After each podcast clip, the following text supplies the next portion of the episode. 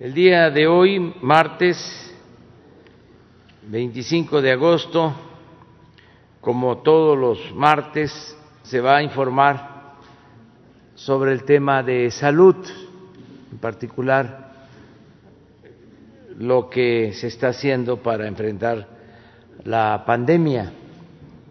Va a informar el doctor Alcocer y eh, el doctor Hugo López Gatel.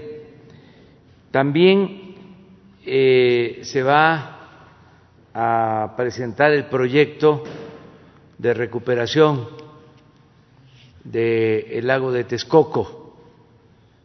Eh, está aquí la doctora Blanca Jiménez, directora de Conagua, y el maestro Iñaki Echeverría, que es director general del Parque Ecológico del ex lago de Texcoco. Ellos van a presentar este proyecto. Entonces vamos a comenzar con el doctor Alcocer. Muchas gracias, señor presidente.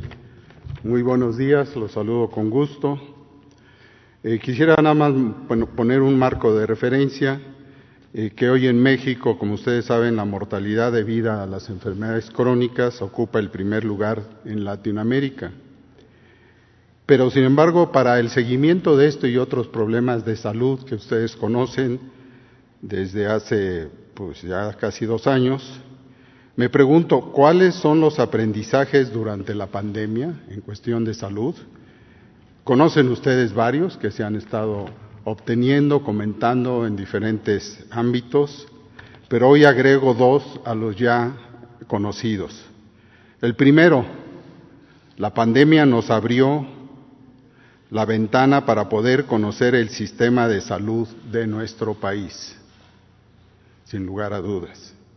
El segundo, afortunadamente la población fue receptora de esto, no solo de las y de la incertidumbre, sino de los beneficios que trae, que trae lo, afirmo, la pandemia, que es que podemos, pudimos y estamos aprendiendo a manejar nuestros propios riesgos ante el virus.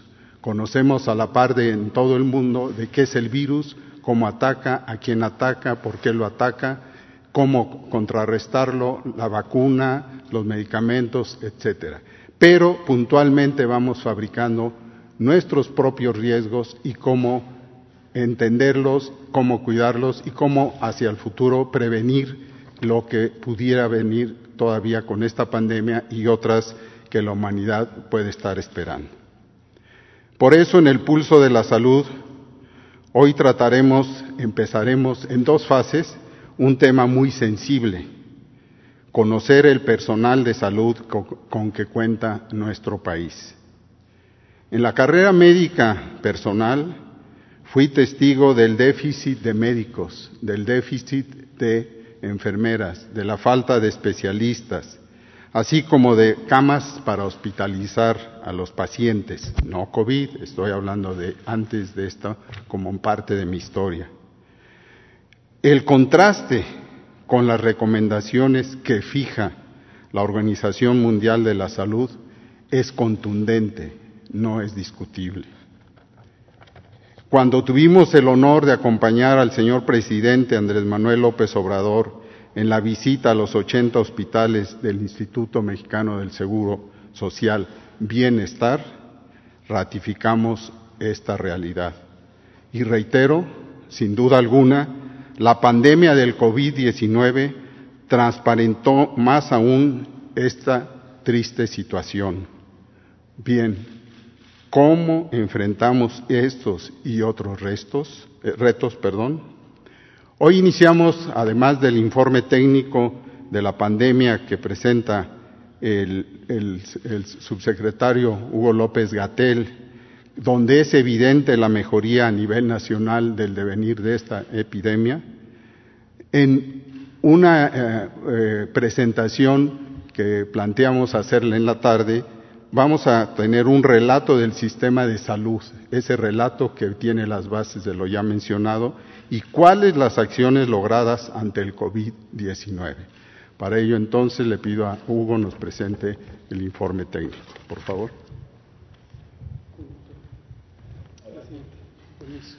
Con su permiso, presidente, secretario, canciller, directora y director. Muy buenos días, tengan ustedes. Vamos a eh, presentar entonces el informe técnico. Si me pasan la primera diapositiva, es al corte más reciente, que es el de ayer por la tarde.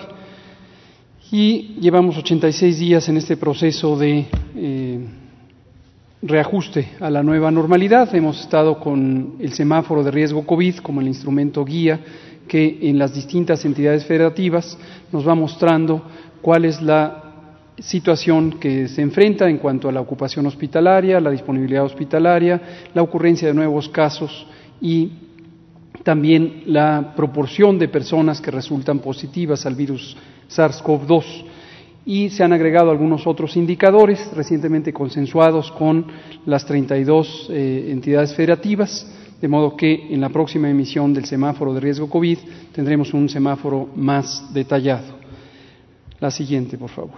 En esta imagen panorámica se ve una curva epidémica, esto es la representación de los números de casos que se han presentado eh, a lo largo de las semanas. Eh, noten ustedes que termina en la semana 33, en este momento estamos en la semana 35. Es convencional que en los sistemas de vigilancia epidemiológica eh, no se tomen en cuenta para interpretación las semanas más recientes, porque está todavía el flujo de datos y daría una visión equivocada del cambio en el tiempo. Sin embargo, vemos con mucha claridad que desde la semana 29 tenemos un descenso en el número de casos registrados. Lo que está en la zona oscura de las eh, barras que se ven en la gráfica, en la parte alta, son aquellas personas que teniendo los síntomas de COVID se les hicieron pruebas de laboratorio y se descartaron como infectadas por el virus SARS-CoV-2, pero lo que está en las zonas claras de la imagen son los casos observados y confirmados. Tenemos que 43% de las personas hasta la en la semana 32 tenían eh, el virus SARS-CoV-2, de las personas que se presentan con síntomas, y esto también muestra un claro descenso desde más del 52% hasta el 43% que tenemos ahorita.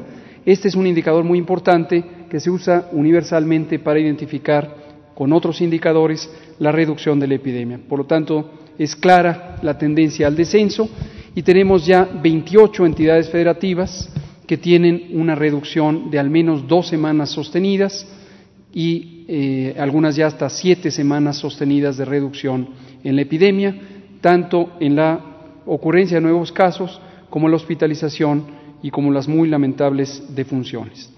En la siguiente imagen lo que vemos es otros indicadores, estos son los casos estimados, aquí consideramos también cuáles de aquellas personas que han sido registradas y están esperando su prueba de laboratorio podrían terminar con un resultado positivo y han sido incorporadas a la estadística lo que nos da un total de 597.353 personas que desde el inicio de la epidemia, el 27 de febrero o 28 cuando se confirmó el primer caso, han tenido eh, la eh, confirmación de eh, la epidemia y 6% son de la última quincena.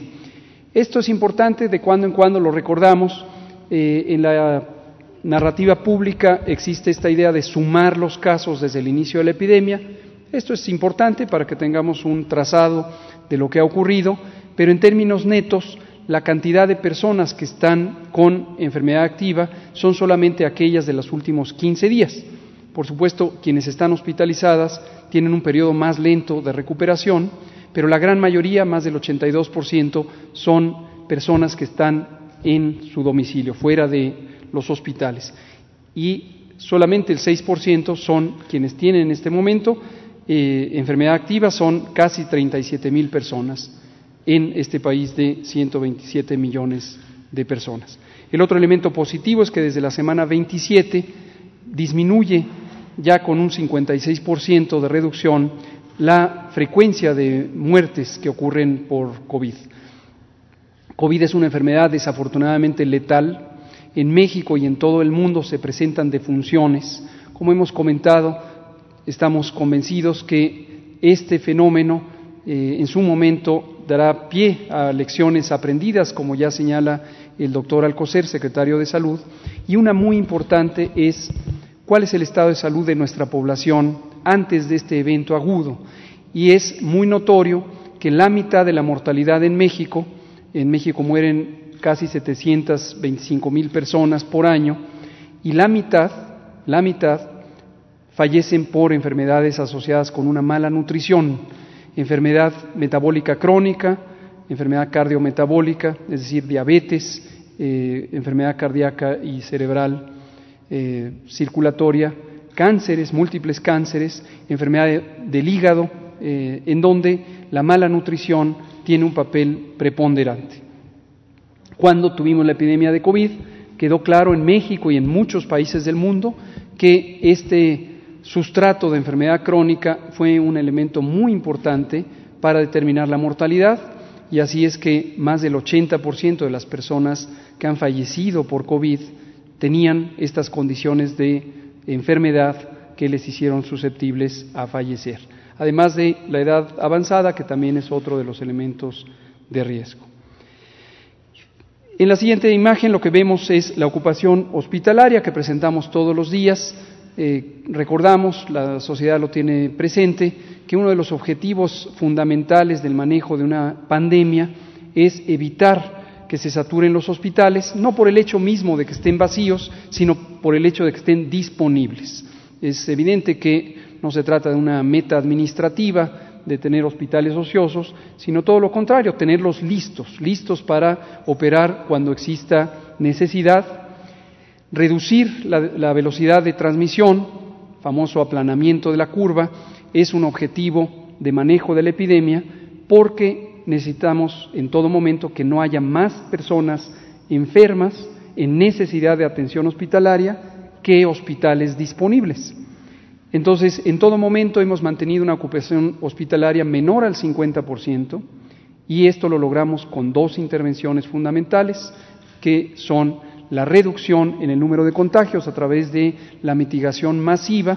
Logramos durante la Jornada Nacional de Sana Distancia que cerca de 80 millones de personas estuvieran fuera del espacio público y esto logró que no tuviéramos una velocidad de contagios y por lo tanto de casos que saturaran los hospitales. Pero también hubo necesidad de ampliar la capacidad hospitalaria, es el elemento que ya menciona también el doctor Alcocer, que estaremos presentando en varias emisiones con la representación de las distintas instituciones de salud, pero logramos ampliar la capacidad hospitalaria, reorganizando el sistema de salud, disponiendo de nuevos equipos que se adquirieron, como los ventiladores mecánicos, reparando otra cantidad muy importante de equipos que estaban abandonados en desuso en, en las entidades federativas y en las instituciones de salud y esto lo logramos afortunadamente en la velocidad necesaria para que estuvieran disponibles. Entonces, 50% de los hospitales estuvieron y han estado en todo momento disponibles. En este momento tenemos 62% de los 63% de los hospitales que han sido destinados para el tratamiento de COVID están disponibles con variaciones entre las entidades federativas, lo que depende y ha variado de acuerdo a la intensidad epidémica. Vean ustedes que en este momento Nayarit, Nuevo León, Colima e Hidalgo son las cuatro entidades que tienen ocupaciones superiores al 50%, todas las demás tienen ya disponibilidad más del 50%. Y en la última o penúltima diapositiva quiero también comentar algo de interés público. Tenemos que las camas con ventilador, eh, estas son unidades de atención análogas a la terapia intensiva, parecidas a la terapia intensiva. Cuando hablamos de camas, siempre recuerden que no es solo la cama física, el elemento físico donde se está eh, reposando el paciente, sino todo el conjunto, equipamiento, ventiladores, monitores, bombas de infusión y el elemento más importante, el personal especializado de salud. Ya iremos informando también sobre el incremento de más de 52 mil personas, miembros del equipo de salud, de los cuales eh, tuvimos que reclutar, entrenar, organizar para que tuvieran la capacidad de la atención hospitalaria. Son no, solamente el personal directamente clínico, médicas, enfermeros, sino en general el personal que participa, inhaloterapeutas y otros importantes miembros del personal. En la última imagen lo que quisiera es comentar un asunto que es de interés público. Hemos eh, en general eh, identificado que hay preguntas que el público se hace y otras que parecieran estar eh, todavía en una inquietud sobre la intensidad de la epidemia. Uno de estos elementos que durante el fin de semana fue comentado en la esfera pública fue el tema de las pruebas. Y algunos medios de información parecieran con esta idea de que se están reduciendo el número de pruebas y esto les preocupa porque lo interpretan como que es una decisión de reducir el número de pruebas y quisieran poner en la interpretación como que se reducen los casos registrados porque se reduce el número de pruebas. Esto ya me lo habían preguntado el martes pasado, creo que usted, y eh, la respuesta es exactamente al revés de lo que se ha interpretado. No se reducen las pruebas primero y entonces por ello hay menos casos registrados, sino en la medida que tenemos menos personas que enferman, menos personas que eh, presentan los síntomas, hay menos pruebas porque hay menos personas que necesitan que se les realice la prueba. En esta imagen lo que vemos es exactamente eso, es la misma curva epidémica, solo que ahora las columnas, las líneas están eh, identificadas con distinto color, que son a quienes se les han tomado muestras para el diagnóstico por laboratorio, que están en las barras azules, en las barras eh, claras, y la pequeña región oscura que se ve al final de la columna, en la parte baja de la gráfica, son el conjunto de personas a quienes por alguna razón no se les tomaron muestras para laboratorio. Y lo que se ve en la línea verde hasta arriba de la diapositiva y que se interpreta en el lado derecho, donde está la proporción de muestreo, el porcentaje de muestreo, 100% es hasta arriba, que muestra con un 1, la mitad de la gráfica es 50% y hasta abajo es 0. Y se puede ver en la línea verde que cuando empezó la epidemia, el porcentaje de muestreo, cuando teníamos muy poquitos casos, era alrededor del 50%, cuando empezó la fase de crecimiento rápido de la epidemia, donde el tamaño de estas columnas va creciendo, el tamaño de las columnas es el número de personas registradas con enfermedad, subió a más del 95%. Concretamente, noten ustedes que del punto más alto de esta curva, es decir, de esta eh, gráfica que parece una montaña, en adelante, desde ese punto en adelante, todavía aumentó más el porcentaje de muestreo. Es decir, se están haciendo más pruebas, pero hay menos pacientes. Y esto, eh, además, está acompañado de lo que se ve en la otra línea, que es la línea del porcentaje que resultan positivas. Y se ve que va disminuyendo el porcentaje que resultan positivas, a pesar de que, por decisión, aumentamos el número de pruebas. Entonces, en conclusión, no tengan esa inquietud. Las pruebas se hacen de acuerdo a lineamientos técnicos que han sido establecidos y son de acceso público desde el inicio de la epidemia, se han aumentado, están casi al 100% y reduce la proporción, el porcentaje de aquellas que resultan eh, positivas.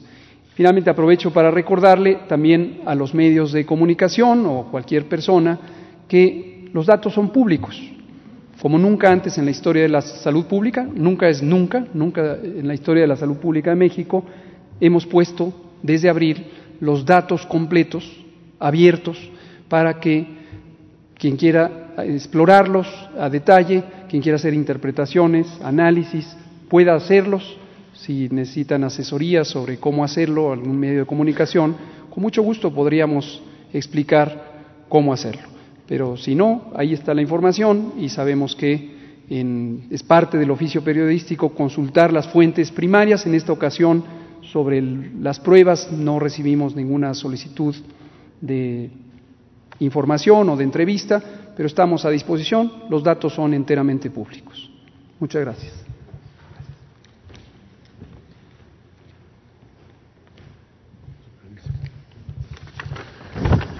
Con su permiso, señor presidente, señor secretario, señor subsecretario, señora directora general de la CONAGUA, señor director del proyecto Texcoco, señoras, y señores.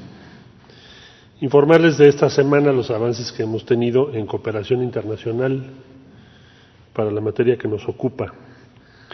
Diría en primer lugar que avanzamos, hemos avanzado en el ámbito internacional en la búsqueda de vacunas y tratamientos en el exterior, pero también se nos indicó por parte del presidente de la República desde el mes de abril que buscáramos el respaldo a los proyectos de vacunas mexicanas, recordarán ustedes que presentamos cuatro a la CEPI, tratamientos y pruebas que se puedan fabricar en México.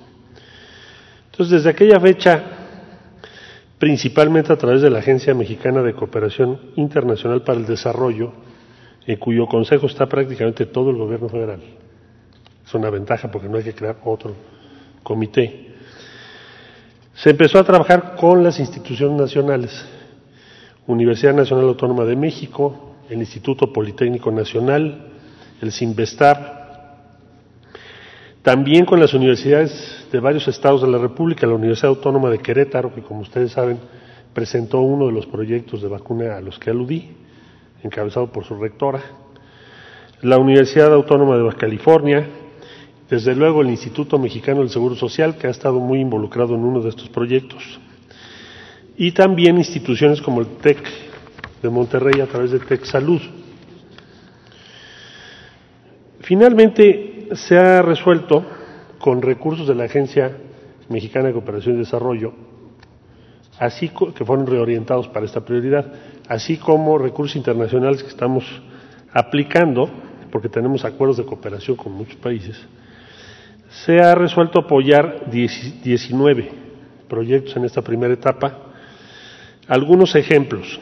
Eh, un sistema de monitoreo de pacientes con COVID-19 desarrollado por el Instituto Politécnico Nacional.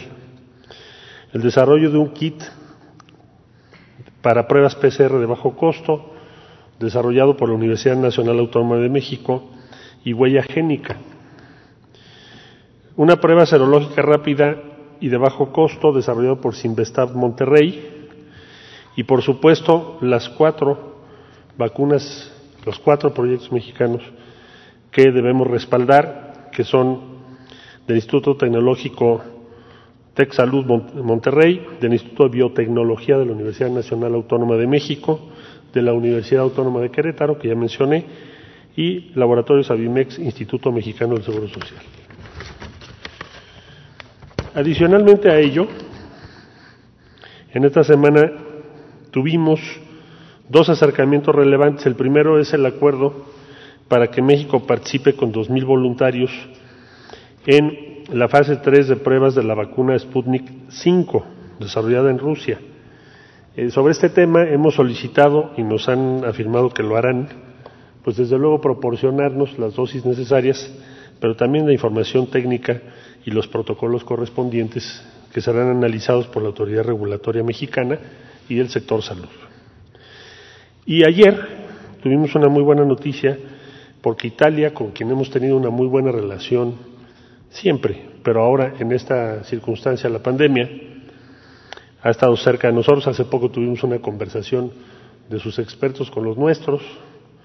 Bueno, ayer nos dijeron, nos informaron que el Instituto Nacional de Enfermedades Infecciosas Lázaro Spanalanza Sani, para que nuestro país participe en lo que será los estudios clínicos de la vacuna GRAD-COV2.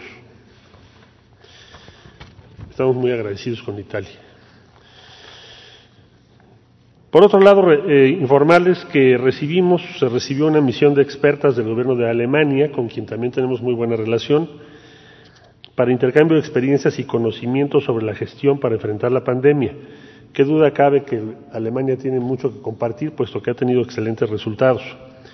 El gobierno alemán donó 100.000 pruebas PCR y estuvieron acá con nuestros funcionarios de la Secretaría de Salud, Consejo de Salubridad General, el Instituto Nacional de Nutrición y el Instituto de Diagnóstico y Referencia Epidemiológicas. También les informo que en esta semana la República de Corea donó seis equipos para la realización de pruebas PCR y aproximadamente 48 mil pruebas listas para utilizarse. Y finalmente tuve un diálogo, como ustedes también saben, con la ministra de Asuntos Exteriores de Noruega. Con Noruega tenemos una espléndida relación también. Eh, como ustedes saben, en Oslo está la sede de la Coalición para la Innovación en la preparación para pandemias. Y también conversamos, además de CEPI, de las propuestas comunes en la ONU, porque Noruega coincide con la postura que el presidente López Obrador ha promovido en el G20 y después ante la Asamblea General de la ONU, de que el acceso a las vacunas debe ser universal. De ahí les pasaría a informar del tema de los consulados en los Estados Unidos. Están eh, funcionando todos, salvo dos, uno que tiene reducción de servicios y otro que nos pidieron que no tuviese actividades presenciales. Todos los demás están funcionando normalmente. Lo más relevante en la semana es que se está extendiendo el sistema de pruebas gratuitas de COVID-19. Esta semana Raleigh y Orlando empezaron también a proporcionar ese servicio de manera gratuita. Y por último, informarles que la ventanilla de la salud, que se trabaja junto con la Secretaría de Salud, allá en todos los consulados, ha atendido 2.327.903 personas, de las cuales de manera directa están los consulados apoyando a 476.192. Algunas imágenes de lo que se hace en San Diego, visita con nacionales hospitalizados, en Atlanta, jornada dominical, y en Los Ángeles, entrega masiva de despensas de alimentos. Esto sería cuanto. Muchas gracias por su atención.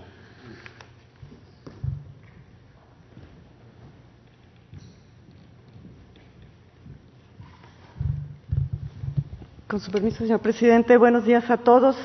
Eh, brevemente, dame recordarles lo que era la Ciudad de México cuando la descubrieron los, eh, los españoles en, en 1325, que es cuando se funda. Era una ciudad que tenía cinco lagos y eh, se caracterizaba por un manejo hidráulico sumamente interesante. Teníamos un acueducto con cosas que son supermodernas, apenas nosotros estamos reponiendo en muchos lugares, eh, poner dos líneas de entrada de agua. Ellos ya tenían las dos líneas de entrada, una para eh, suministro y otra para limpieza.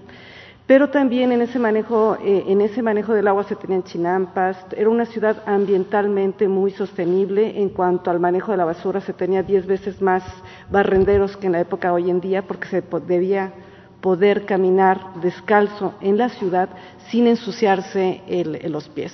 Es una ciudad muy limpia, el manejo del agua muy consciente, el manejo de la basura muy, muy consciente. Y eh, estaba, ya en ese entonces, algunos metros por debajo de los cinco lagos que rodeaban a la ciudad. Por eso Netzahualcoyot, que era un rey que aparte de ser poeta, y mucha gente lo conoce por ser este poeta, también era ingeniero, excelente ingeniero hidráulico hizo un dique que separó los lagos, en particular el lago de Texcoco porque era un lago salado. Llegaron eh, los españoles, rompieron ese lago y desde entonces hemos vivido una serie de tragedias que ya, haciendo un zoom muy rápido, en los años 60, los veo aquí, la mayor parte de ustedes son muy jóvenes, eh, ya estaba desecado el, lo que era el ex lago de Texcoco, había unas tolvaneras impresionantes, se hizo entonces el proyecto del lago de Texcoco y nuevamente recientemente a raíz del aeropuerto pues estaban volviendo a desecar. Lo que les va a presentar el arquitecto Iñaki es precisamente este proyecto de cómo restaurar esta zona. Iñaki, por favor.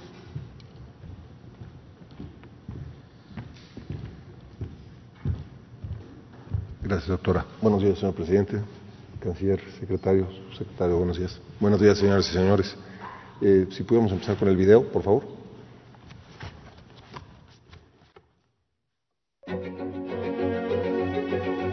El Parque Ecológico Lago de Texcoco es un acto de justicia histórica en beneficio del Valle de México y en particular de su población más vulnerable.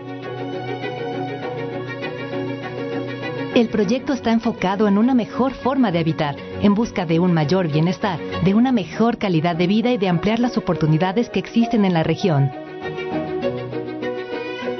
Se trata de un espacio de inmenso tamaño, 15 veces el tamaño del bosque de Chapultepec que limita al oriente con el área urbana de la zona metropolitana del Valle de México y tiene el potencial de convertirse en uno de los parques urbanos más grandes del mundo.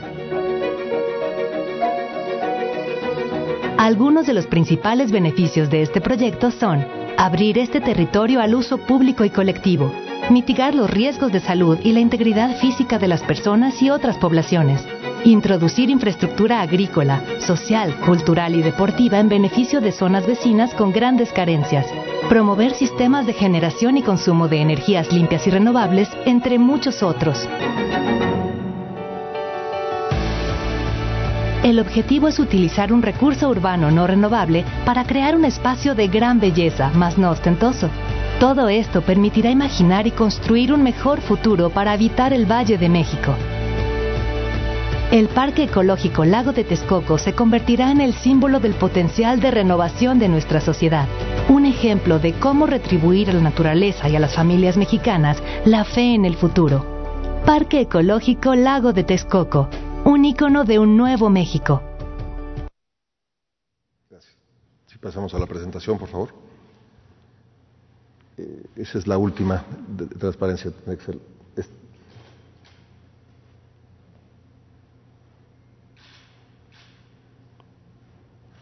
Exacto. Gracias. Si pasan a la siguiente. Bueno, eh, reca- recapitulando lo que se mencionaba en el video, el objetivo de este proyecto, el principal objetivo es recuperar 12.200 hectáreas como una zona de restauración ecológica con espacios de uso público en beneficio de todos los habitantes del Valle de México, pero en particular de su población más vulnerable. El siguiente, por favor. El proyecto se desarrolla sobre tres ejes. El primero es el de la protección ambiental para la zona. El segundo va a ser la apertura hacia el 2000, a partir de 2021 con eventos públicos, eh, ciertos días de la semana. Y el tercero es llevar a cabo acciones permanentes, para uso permanente como espacio público del territorio. La siguiente. Eh, hablando del primer eh, tema de los, de- del eje de protección ambiental para la zona, este, la idea es llevar- crear una figura de protección para las 12.200 hectáreas, que es la totalidad del territorio que se está estudiando. Adelante. Y esto, eh, por recomendación de la Comisión Nacional de Áreas Protegidas, este, consistirá en crear una zona de restauración ecológica por vía de un decreto presidencial con fundamento en la Ley General de Equilibrio Ecológico y Protección Ambiental, del Ambiente, perdón, y eh, crear una serie de áreas de refugio para proteger especies acuáticas, especialmente aves, vía un acuerdo secretarial con fundamento en la Ley General de Vida Silvestre. Adelante, la siguiente. El segundo eje de acción es la apertura en 2021. Esto estamos planeándolo hacer en 2021. Va a depender de que la pandemia nos permita este, empezar a llevar a cabo estas acciones. Adelante. Y se van a concentrar principalmente en la zona bardeada que ya existe en, las- en- en la, en la zona, eh, al norte de la carretera Peñón-Texcoco, donde se construyó el anterior aeropuerto. Son cerca de 4.800 hectáreas que se prevé abrir en ciertos días de la semana, específicamente los domingos, a uso público. Adelante. El objetivo es darle este espacio, eh, un uso de espacio público y permitir a la población de la zona metropolitana del Valle de México poder tener acceso a ella. La idea es poder llevar a cabo pues, carreras y caminatas, actividades físicas grupales, ciclismo, competencias de obstáculos, zonas de patinetas, picnics, circuitos de patines, temas de observación de flora y fauna, vuelo de papalotes, actividades educativas, etcétera, visitas al vivero y además de festivales, conciertos, espectáculos y cine al aire libre. Adelante. El tercer eje de acción es eh, las acciones que vamos a llevar a cabo para, para tener un uso, público permanente de este espacio. Eh, son tres tipos de acciones principalmente. Eh, la primera es de restauración ambiental. Vamos a crear una gran zona de reserva biocultural y vamos a llevar a cabo construcción de cierta infraestructura, como por ejemplo una estructura de reproducción de vegetación halófila, que es la que puede cre crecer en la zona. Eh, la segunda son los cuerpos de agua, lo que se refiere a cuerpos de agua. Primero a lagunas y, hum y humedales que van a recuperarse para dar acceso público, como Lago Naborcarrillo, la Ciénaga de San Juan, la Laguna Jalapango y Texcoco Norte, y quizá la Laguna re Recreativa. Y después están los cuerpos de agua para regulación hidrológica, que se mantienen y se van a, recuperar y conservar y mantener eh, como un elemento de paisaje, como puede ser Casa Colorada, Patitos y todos los drenes y canales que existen en la zona. Finalmente, el equipamiento deportivo social y cultural, pues se va a construir un parque deportivo, se van a equipar los perímetros de los cuerpos de agua y se van a construir módulos de servicio de emergencia en toda la zona. Adelante. Eh, estas acciones distribuidas en el territorio, pues principalmente se refieren a dos zonas, al sur, el polígono que, le estamos llamando Nabor Carrillo, al norte el polígono Bardeado, que ya existe. Eh, aquí, pues, hacia el poniente del predio se encuentran los cuerpos de agua para regulación, principalmente. Hacia el oriente vamos a mantener las lagunas y humedales con acceso público, además del sur el lago Nabor Carrillo. Y eh, la zona verde, que es la mayoría del terreno, pues es esta zona de reserva biocultural donde se van a llevar a cabo acciones como pastización, forestación específica, etcétera. La zona morada es una zona donde se está contemplando construir un parque con infraestructura cultural y deportiva principalmente. Y las siguientes imágenes son eh, algunas visualizaciones artísticas de lo que puede llegar a ser este espacio. Aquí estamos viendo una vista del norte hacia el sur del terreno, con la ciénaga de San Juan ya recuperada y introducida en la zona de bardeada. Adelante. Esta es una vista del lago Namor Carrillo con la laguna de Jalapango y Texcoco Norte y, este, y al norte la, la ciénaga de San Juan. Adelante. Este es un momento típico del parque, una zona de esparcimiento, picnics y demás, con ciertos espacios para sombra y vegetación del que puede crecer en la zona. Adelante. Y con esta terminamos la presentación. Muchas gracias a todos.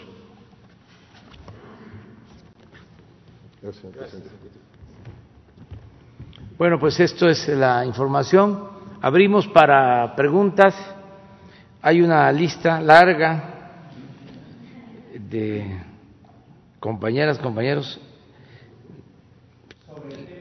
Se apuntaron ayer. Es que si nos vamos Vamos a la lista y luego vemos. Vamos a procurar hacerlo pronto, rápido. Hans.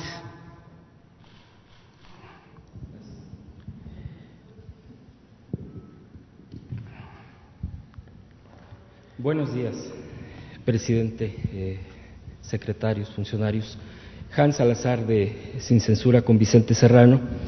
Eh, bien, eh, Mire, presidente, el, día de eh, ayer, eh, pues, eh, ha sido, ha sido intenso en, cuestión de reacciones, digo, estos días han sido de reacciones en las redes sociales por múltiples razones y por la propia corrupción que es el tema central de todo esto, de los videos, grabaciones, etcétera.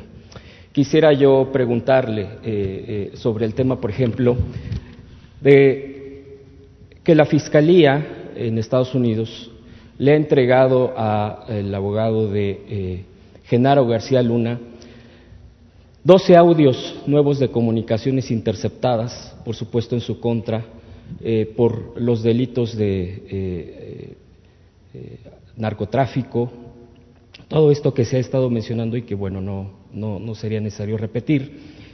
Pero también ah, está el tema de que la Fiscalía General de la República eh, también ya tiene comunicaciones interceptadas por la DEA, eh, en este caso contra el gobernador de Tamaulipas, el señor Cabeza de Vaca, eh, donde pues se señala que podría haber sido beneficiado de recursos del crimen organizado.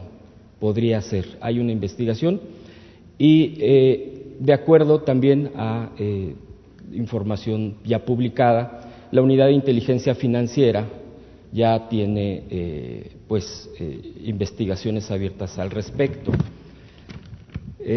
también es importante que comentar que pues el expresidente Calderón en este en todo este escenario y por eso los estoy citando eh, ha tuiteado eh, permanentemente, eh, ha estado expresándose, pues en torno a pues un ataque permanente ¿no? a su actuar, al actuar de, al actuar de usted, de, por ejemplo, si está promocionando la rifa en alusión al avión presidencial, usted ya ha lanzado un video de pues promocionando este esta rifa y reacciona eh, de manera virulenta eh, permanentemente.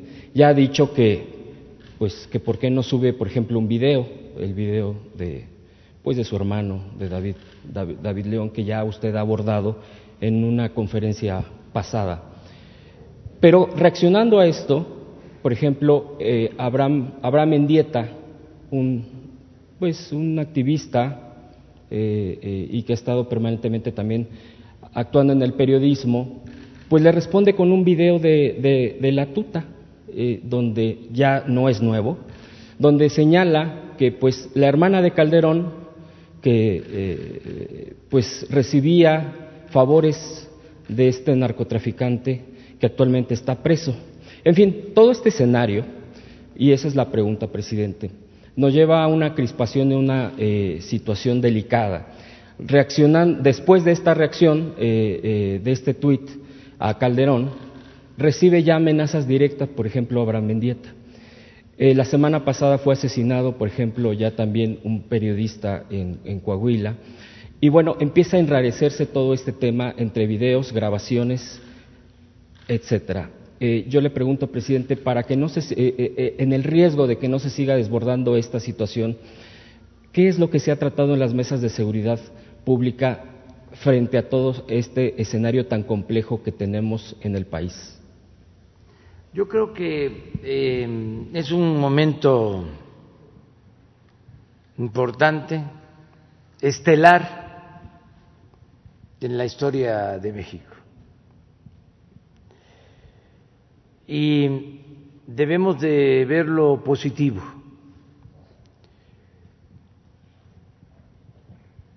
Tenemos la gran oportunidad, los mexicanos,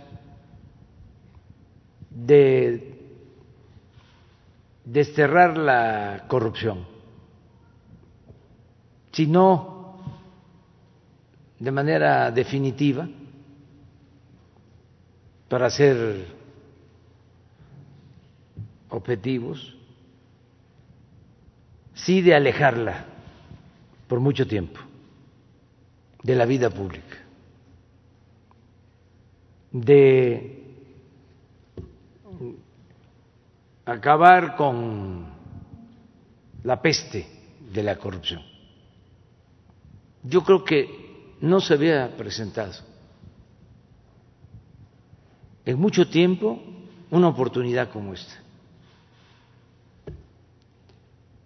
Entonces no debemos dejar pasar esta oportunidad. Y debemos de ir al fondo. Y tenemos eh, elementos. Hay dos casos emblemáticos, graves. Las declaraciones de el exdirector de Pemex, del señor Lozoya, que involucra a expresidentes, a funcionarios, a legisladores que recibieron sobornos, según el señor Lozoya, o autorizaron actos de corrupción. Y el otro asunto, también emblemático, es el del señor García Luna, de cómo el secretario de Seguridad Pública durante el gobierno de Felipe Calderón estaba al servicio de una de las bandas de la delincuencia organizada. ¿Cómo se puede parecer o es lo más cercano a un narcoestado?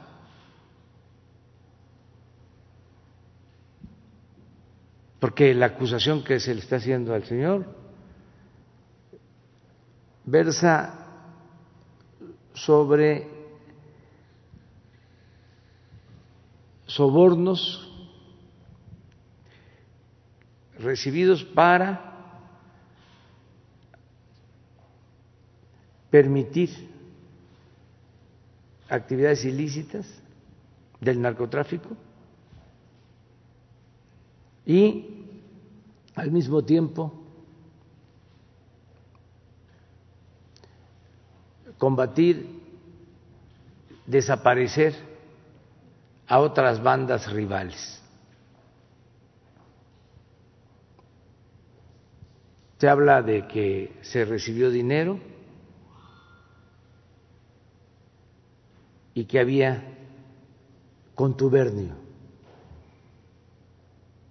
Esto pues es gravísimo. Entonces, ¿qué se tiene que hacer? Actuar con responsabilidad y hacer valer el Estado de Derecho. Que la Fiscalía General de la República, que es un organismo autónomo, lleve a cabo toda la investigación, como lo está haciendo.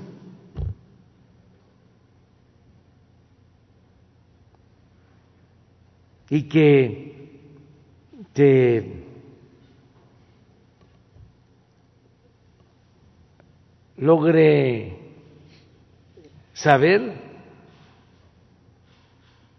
a ciencia cierta lo sucedido, que se conozca la verdad, que se recupere lo robado y que se castigue a los responsables. Entonces, no debemos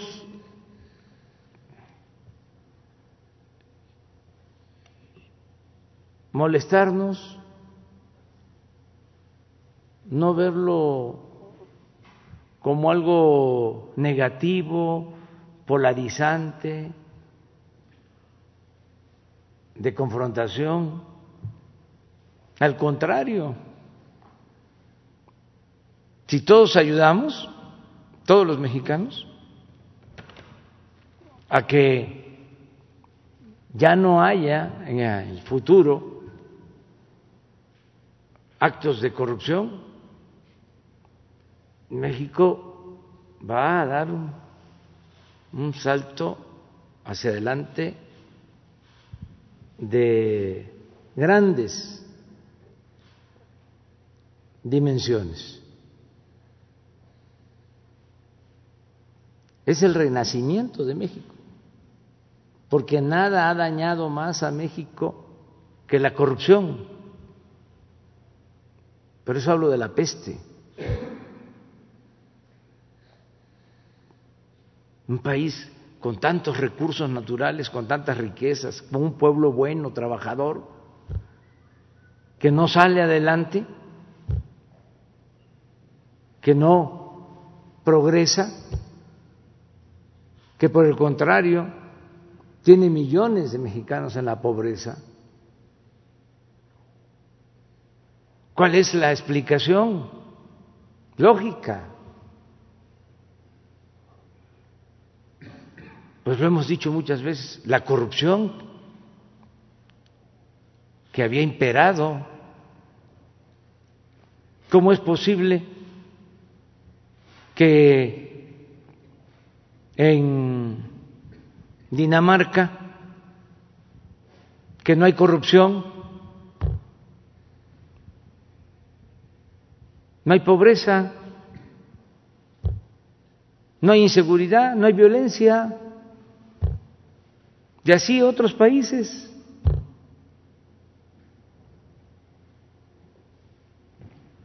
Los daneses no saben qué es la corrupción.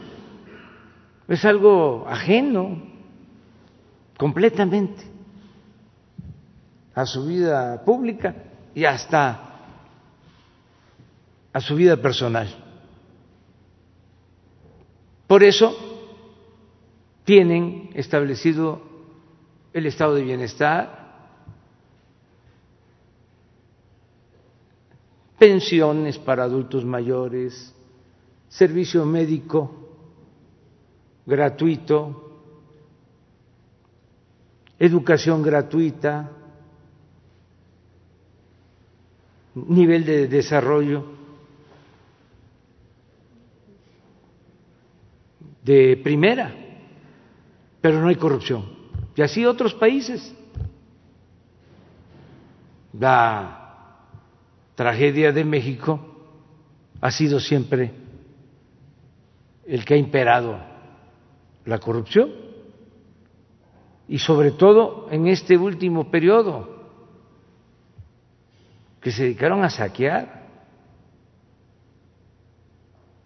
¿Cómo resolvemos este asunto? Pues con apego a la legalidad, con un auténtico Estado de Derecho que no existía, era un Estado de chueco, de cohecho. Ahora pues está demostrando de que no hay impunidad. ¿Cuándo se había llegado a que un exdirector de Pemex, un alto funcionario, declarara sobre actos de corrupción? ¿Cuándo se había contado con un testimonio público oficial de 60 cuartillas con el relato de actos de corrupción como está expresado en la denuncia del señor Lozoya, más las pruebas que tiene que presentar. Por eso hablo de que es un momento estelar. Lo de García Luna, toda la información, en efecto, todavía antier, más pruebas en el juicio. No solo llamadas, o eso es lo que se entiende. Sino eh, investigación sobre cuentas bancarias, sobre manejo de dinero.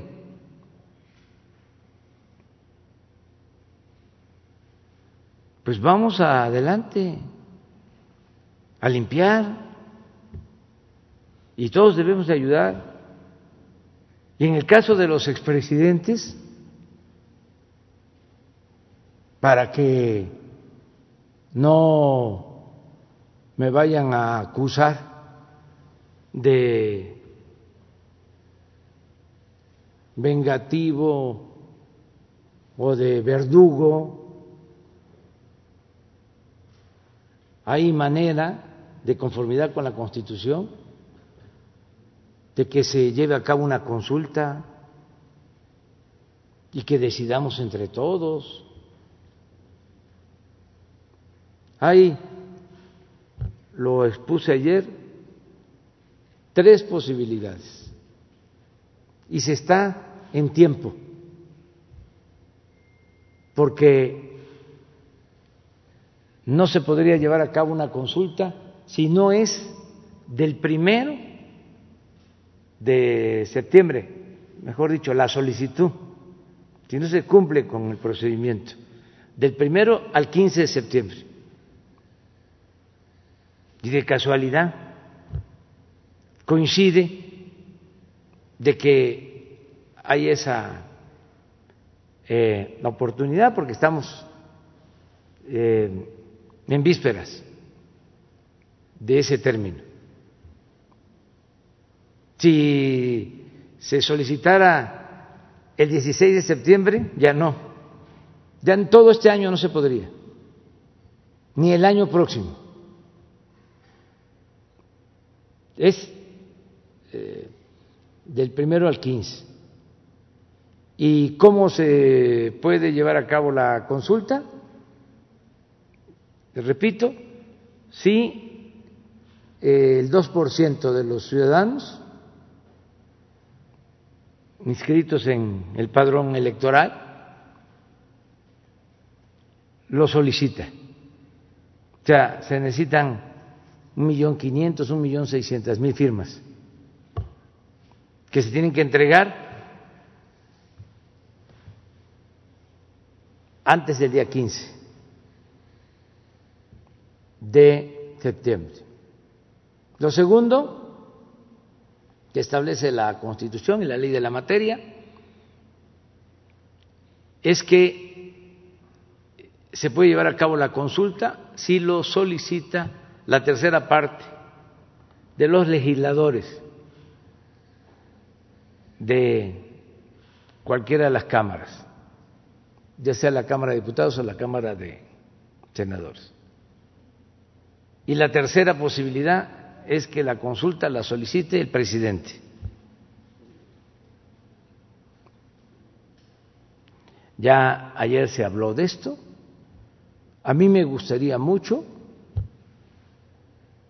que fuesen los ciudadanos.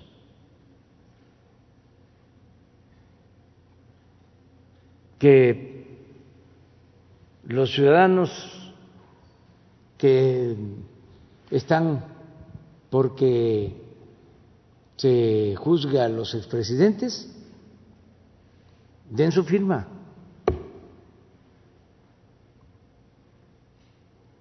¿Quién organiza?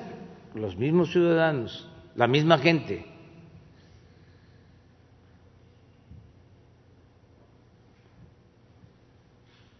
Si no pueden los ciudadanos, en segunda instancia, los legisladores. Yo me quedo hasta el final, porque no necesito recoger firmas, es presentar el escrito. Vamos a ver qué sucede. Si lo solicita eh, los ciudadanos, presentan las firmas, ya pasa esa solicitud eh, a la Suprema Corte de Justicia. Y ahí se decide si se cumple con los requisitos y si es constitucional la consulta. Y luego de esa resolución va al INE para que se lleve a cabo la consulta. Hay dos posibilidades. Una es que sea el mismo día de la elección federal,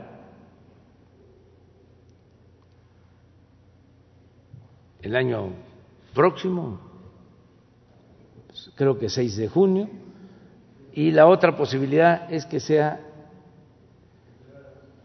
creo que en agosto. Eso lo decide en la Suprema Corte.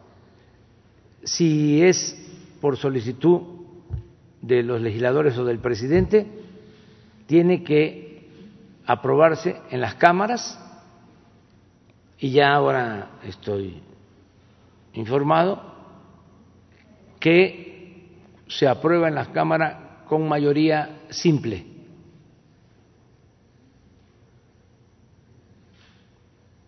Esto es muy importante, lo de la consulta, porque son dos vías. La Fiscalía hace su trabajo, los jueces hacen su trabajo y eh, si resultan implicados los expresidentes, eh, hay que decidir. Y tenemos también que resolver entre todos. Y desde luego tienen que participar constitucionalistas, tienen que participar abogados, tienen que participar los integrantes tanto de la Fiscalía como del Poder Judicial para resolver sobre el artículo 108 de la Constitución,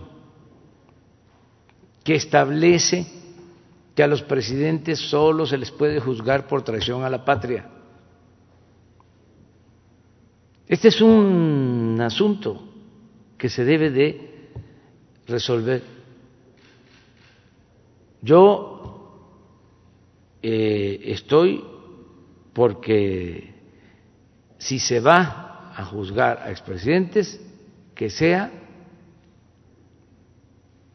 mediante una consulta, que sea la gente, la mayoría, la que decida yo voy a votar en contra, tengo mis razones y las voy a exponer. Ya las he dado a conocer y voy a seguir argumentando. Pero en la democracia el pueblo manda. De todas formas, es un ejercicio único, histórico, porque la corrupción se solapaba, no estaba ni siquiera en el discurso oficial, no se hablaba de corrupción y era el principal problema de México. Y ahora, qué bien que todos los días se hable de este tema y no tener ninguna preocupación. Y en cuanto a mi situación, no está de más decir tres cosas. Primero, precisamente para que no haya esta protección a los presidentes,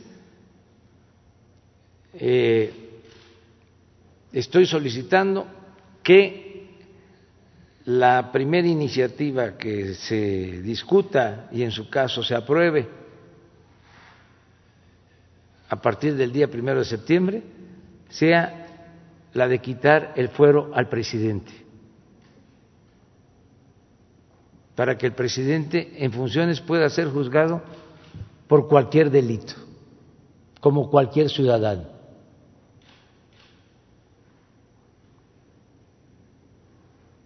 Segundo, que no voy a permitir que nadie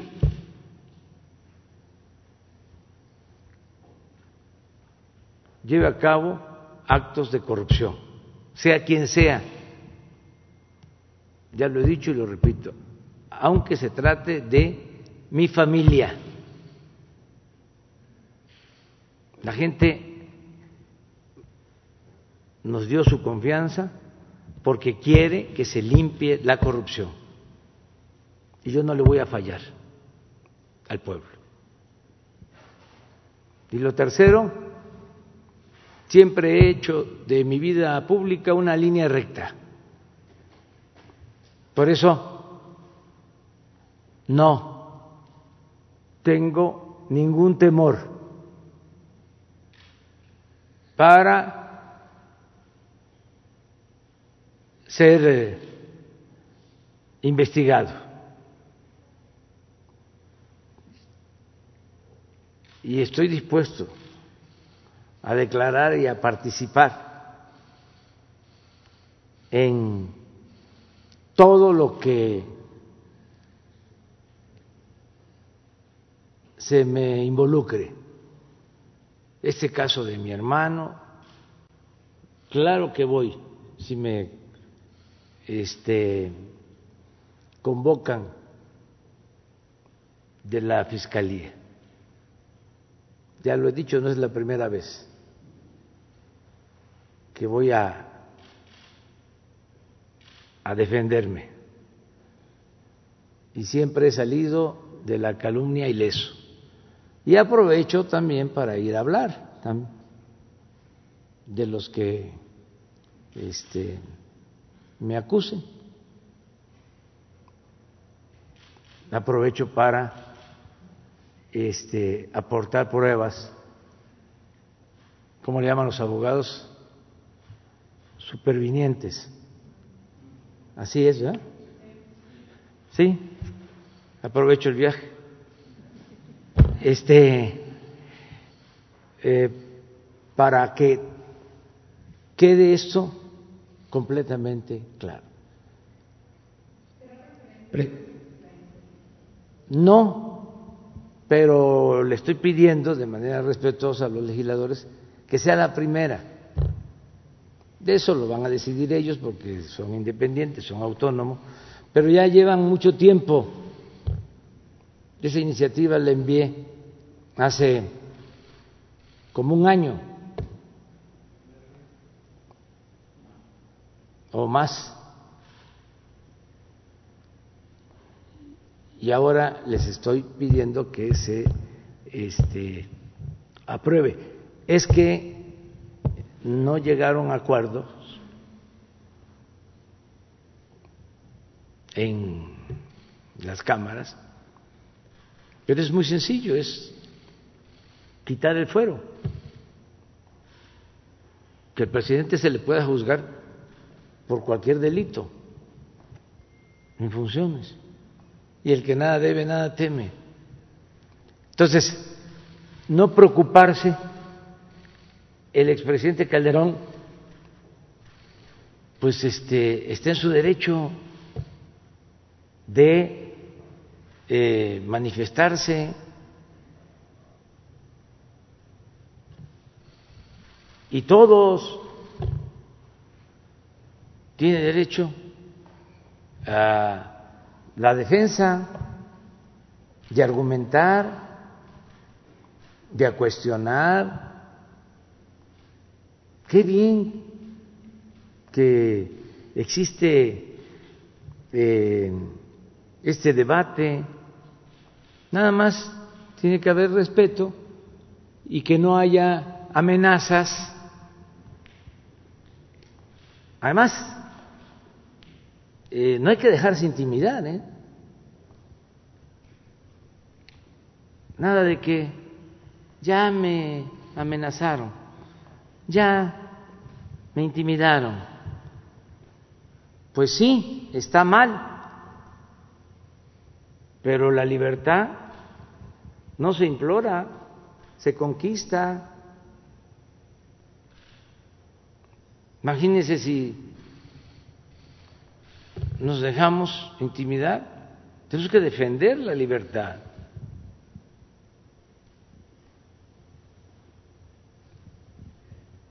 Y si las cosas, desde luego, pasan a mayores, pues para eso está la autoridad.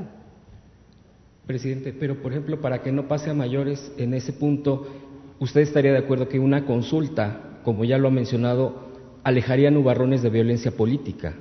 Sí, ayuda, porque si no, no se resuelve. Ya que la gente, que el pueblo, que es el que manda, decida qué quiere. Y es muy claro, ¿quieres que continúe la corrupción? ¿Que se sigan robando el presupuesto? Que sigan haciendo jugosos negocios al amparo del poder, que siga gobernando el crimen organizado, que siga eh, siendo México un país de la delincuencia de cuello blanco o de la delincuencia organizada, quieres que se tenga una prensa, medios de comunicación subvencionados, quieres tener intelectuales orgánicos vendidos o alquilados al régimen, o quieres que haya un verdadero Estado de Derecho, que haya libertades, que haya democracia, que se tenga como forma de vida, como forma de gobierno la honestidad, que no se compren conciencias, que no se compren lealtades, que no se compren votos, incluso que se viva en la justa medianía, no con las extravagancias que este, han caracterizado a los gobiernos y a las sociedades del mundo, los lujos, con esto del COVID, bueno, hasta en el deporte,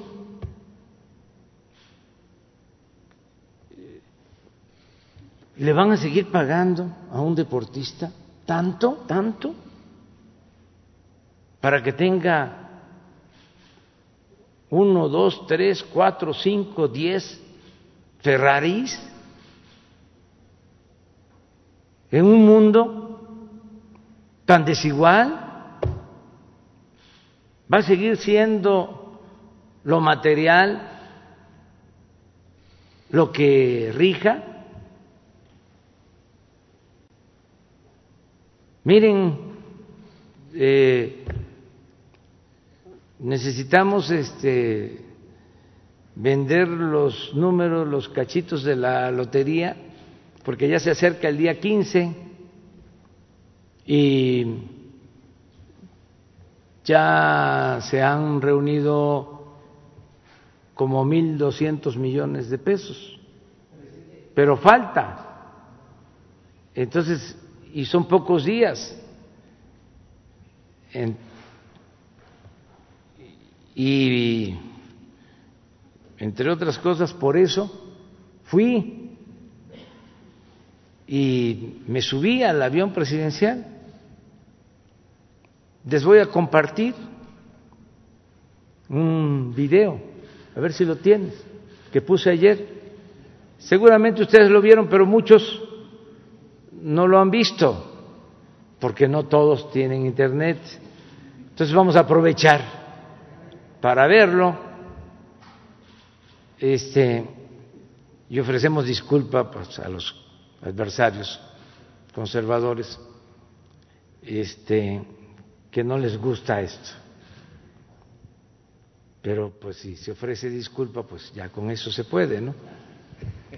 Este, con todo respeto. Miren lo que dice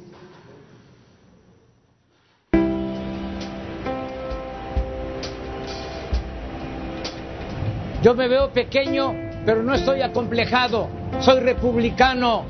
El poder es humildad. Estos parecían reyes. Miren los lujos que se daban.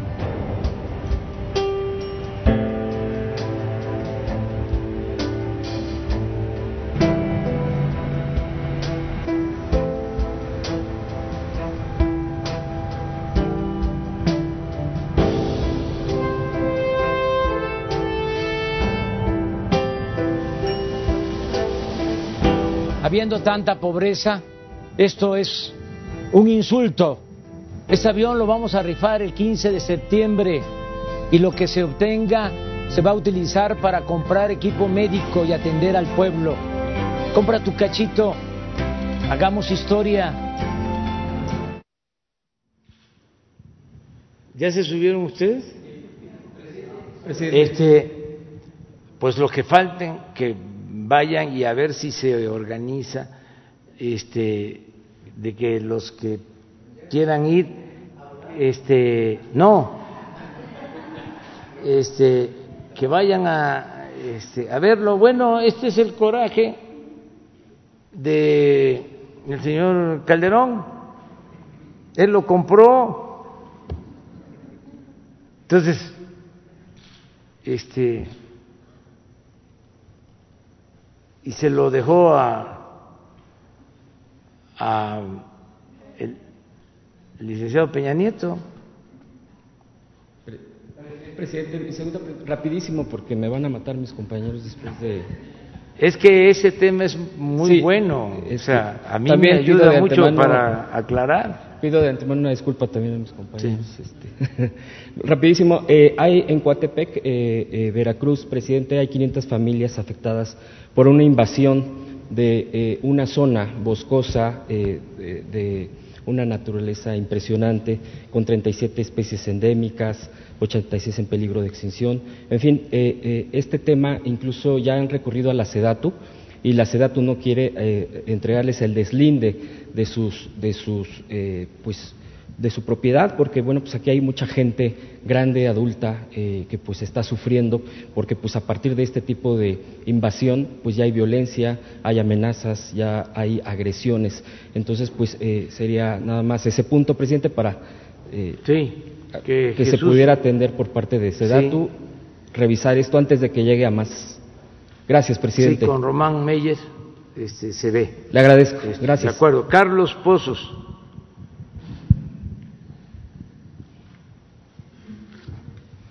Muy buenos días, jefe de la Nación. Carlos Pozos, reportero de la Molécula. Eh, justo hoy, a una semana de su segundo informe presidencial, quisiera recordar que el primero de septiembre de 1976, hace 44 años, en su sexto y último informe, Luis Echeverría Álvarez eh, devaluó nuestra moneda eh, que mantenía una, paridad desde 1954, una relación de 12.50 eh, con respecto al dólar estadounidense. Eh, ante este marco histórico, presidente, ¿cómo definiría el estado de la economía a una semana de su segundo informe y si el Fondo de Estabilización de Ingresos Estatales aún sigue siendo de 60 mil millones de pesos o se necesitará de hacer eh, uso del fideicomiso del Fondo eh, Petrolero, pues las cifras de recaudación en este segundo trimestre eh, por IVA e ICR no pintan bien. Esa sería mi primera pregunta. Bueno, en cuanto a la devaluación, eh, que ahora se le llama eufemísticamente depreciación, eh, nosotros llevamos una depreciación desde que estamos en el gobierno, el peso se ha depreciado en 8% a pesar del COVID. Y afortunadamente en estos días ha estado apreciándose el peso. Ayer eh, eh, estuvo abajo de 22 pesos, 21.96, 21.97 por dólar, pero llegó a estar a más de 25 pesos por dólar con el COVID. Entonces, esto nos ayuda porque la depreciación eh, nos significa aumento de deuda, porque se tiene deuda contratada en dólar. Entonces, eh, si se sigue comportando como va el peso, este, no nos va a afectar tanto. Eh, ¿Cómo está la economía nacional? Yo diría que recuperándose. Eh, no caímos en la tentación de eh, endeudarnos, como lo hicieron otros países, que con la pandemia se endeudaron eh, como nunca. Entonces va a pasar la pandemia, tiene que pasar, ya está pasando afortunadamente, y se va a eh, poder observar cuál fue la mejor estrategia en lo económico para enfrentar la crisis. Y yo estoy seguro que la estrategia nuestra, que ha sido del todo nueva, la vamos a patentar, que es una muy buena vacuna contra las crisis, no eh, de corte neoliberal, sino en el marco de la economía moral, eh, está dando resultados. Nos estamos recuperando y eh, la deuda de México, el aumento, tiene que ver con la depreciación y con la caída de la economía, pero no con eh, nuevos créditos. Y en otros países, Alemania, en Europa, España, la mayor parte de los países, el crecimiento de deuda eh, fue, yo diría, desproporcionado. Ya ni hablemos del crecimiento de la deuda en Estados Unidos. Muchísimo. Pero son otras economías. Lo que estaba mal es que un país como el nuestro, con tantas carencias, con una economía no robusta, cuando se presentaba una crisis, se recurría a la deuda como lo hacen países que tienen eh, mayor fortaleza económica. No es recomendable en ningún caso, pero pues podría Alemania, como lo está haciendo, este incrementar su deuda hasta en 10, 15, 20 puntos del Producto Interno Bruto, es una economía fuerte. Pero en el caso nuestro, ya vamos a presentar cómo van a quedar los países endeudados. Y en el caso de nosotros, sí nos endeudamos ya lo hemos dicho, tenemos que destinar más presupuesto al pago de intereses de deuda y es menos dinero para el desarrollo, para la educación, para la salud, para la creación de empleos, para el bienestar de los mexicanos. Entonces nuestra fórmula está funcionando. Mi segunda pregunta, señor presidente. Eh, la colega Dolia Esteves el fin de semana eh, considera que publicar videos a modo no es periodismo de investigación. Esta pregunta se la hago eh, porque usted eh, la semana pasada, no sé si fue el jueves, exhortó al señor de Mola a que presentara los videos ante la Fiscalía General de la República y la denuncia correspondiente. La pregunta sería saber si usted tiene información, si la autoridad lo requirió a que declare al respecto eh, este señor o qué, sucederá. Y si me permite, presidente, eh, ¿cuánto daño le hizo a México el fuero de los eh, presidentes de la República, senadores y diputados? Bueno, no sé cómo esté lo del video de mi hermano y de David, si ya este, presentaron las denuncias, ojalá ya lo hayan hecho. De todas maneras, el informe que tengo es que eh, David León va a presentar su informe, se va a poner a disposición de la Fiscalía. Yo espero que mi hermano haga lo mismo y yo estoy también, repito, en disposición de asistir o de enviar eh, el informe que me soliciten eh, para decirlo con más claridad. Estoy dispuesto a ir eh, a declarar. ¿Por qué fue este video? porque lo otro es muy fuerte y entonces quieren equiparar, es decir, lo que hemos padecido durante muchos años. Aquí lo he eh, dicho en otras ocasiones. Los que se sentían dueños de México buscaban eh, desanimar al pueblo, diciendo de que todos éramos iguales, para que la gente no participara y ellos siguieran dominando, mandando. Y pues no somos iguales. Repito, a mí me pueden llamar peje, pero no soy lagarto.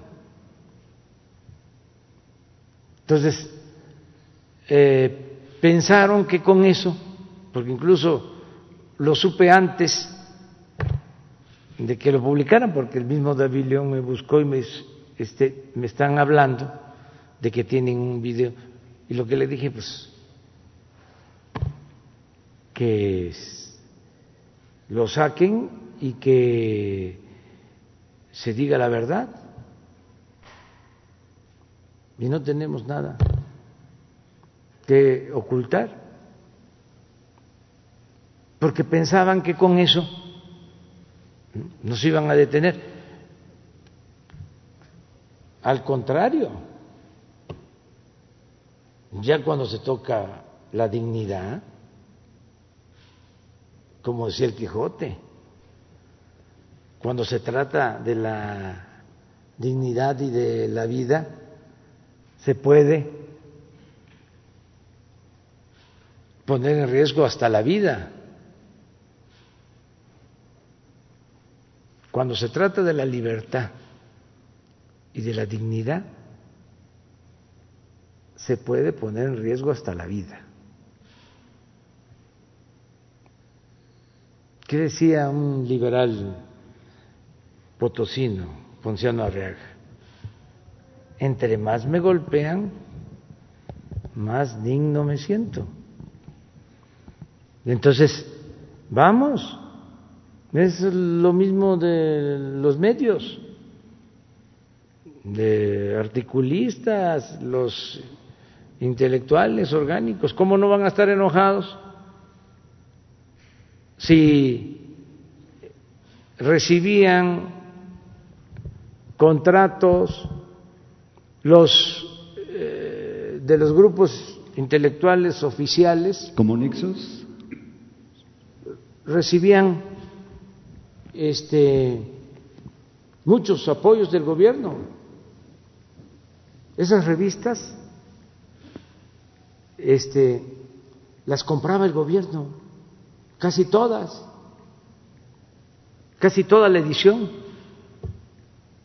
Las suscripciones.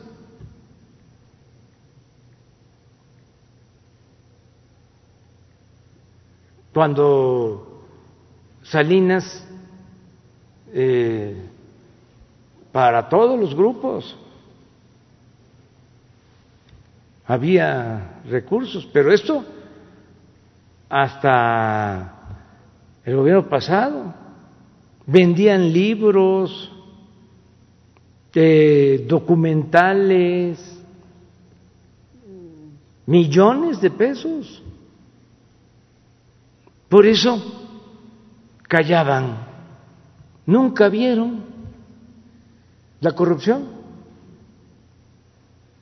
Algunos de ellos tuvieron de maestro a don Daniel Cosío Villegas.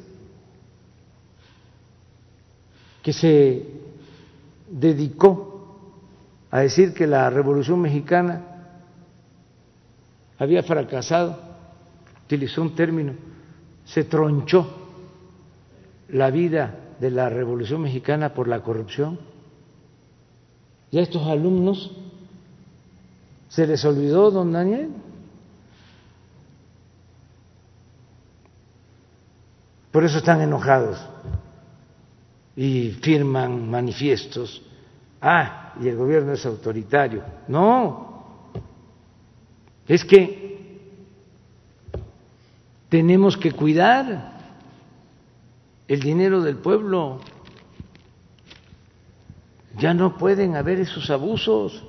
¿Cómo es que un escritor, un periodista en México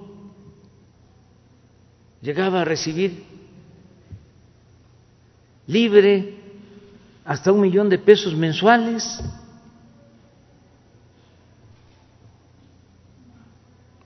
Y a veces más, y residencias y departamentos en el extranjero.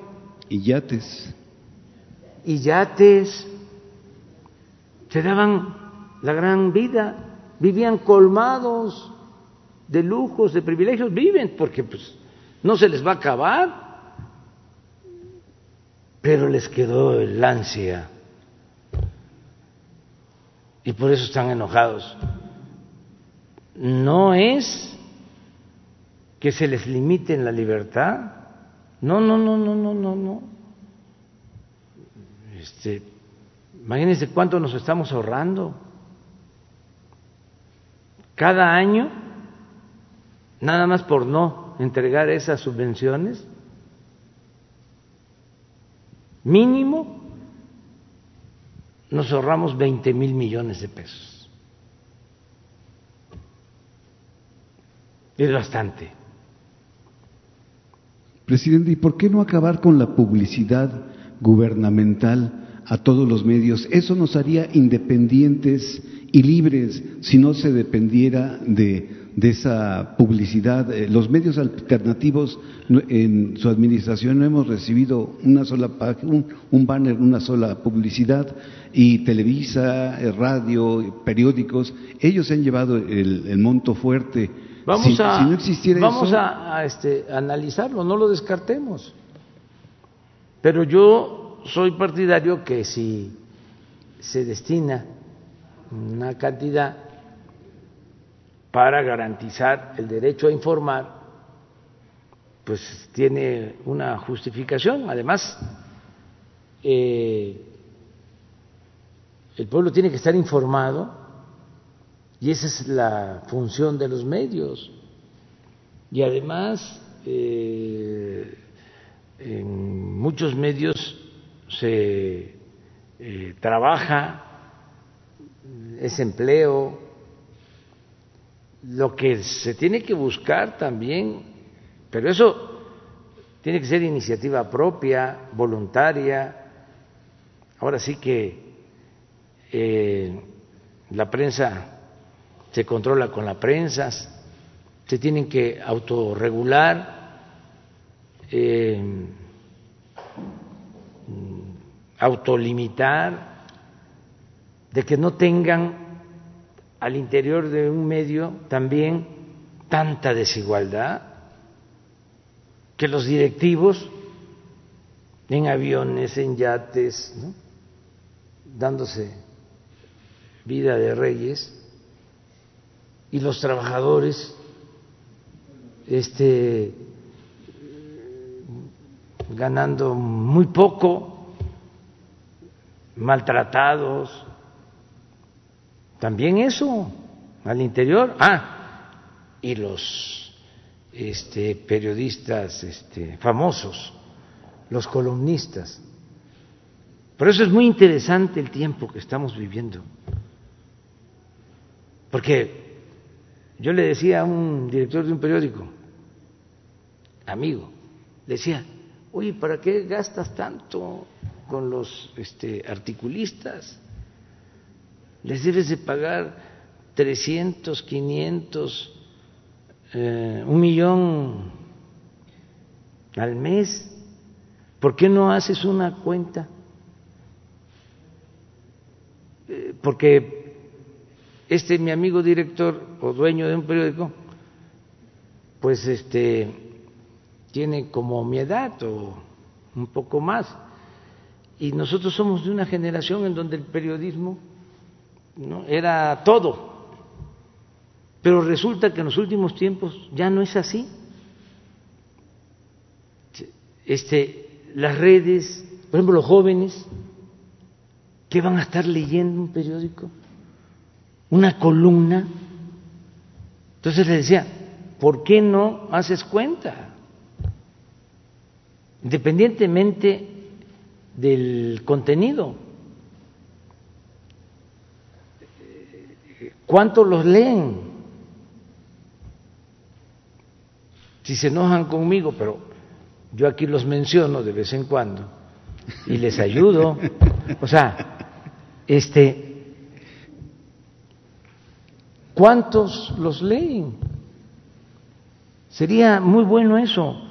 Así como se hace con los periódicos. A ver, ¿qué tiraje? Hay este, países en donde se tiene que probar. Certificar.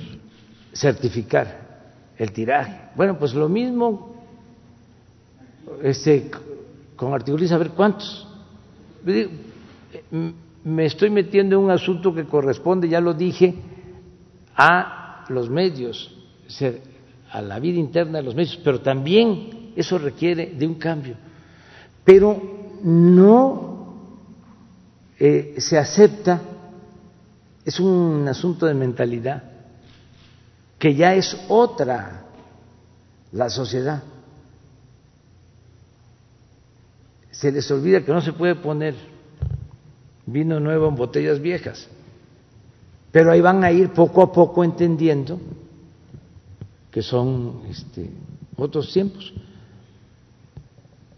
No sé si ese mismo amigo me platicó de que le redujo, no, no por la plática conmigo, no me vayan a echar la culpa a mí, este, este, pero que pues, por la situación económica le bajó. Y él pensó de que de estas figuras, ¿no? Iba a decir, pues ya no escribo. No, no, no, no. Ahora ya no les importa tanto el dinero, pues, sino mantener el espacio, porque tienen otras también otras fuentes de financiamiento, otras. Gracias, presidente. Muy bien, Paul.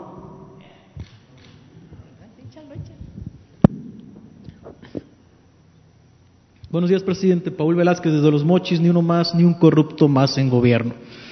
Presidente, hoy le quiero hablar de las grandes molestias que levantó su visita o inconformidades con algunos sectores a Sinaloa la semana antepasada. Se le tocó un tema y la respuesta que usted no volvió a gustar a los chayoteros y a los priistas que están detrás de este negocio.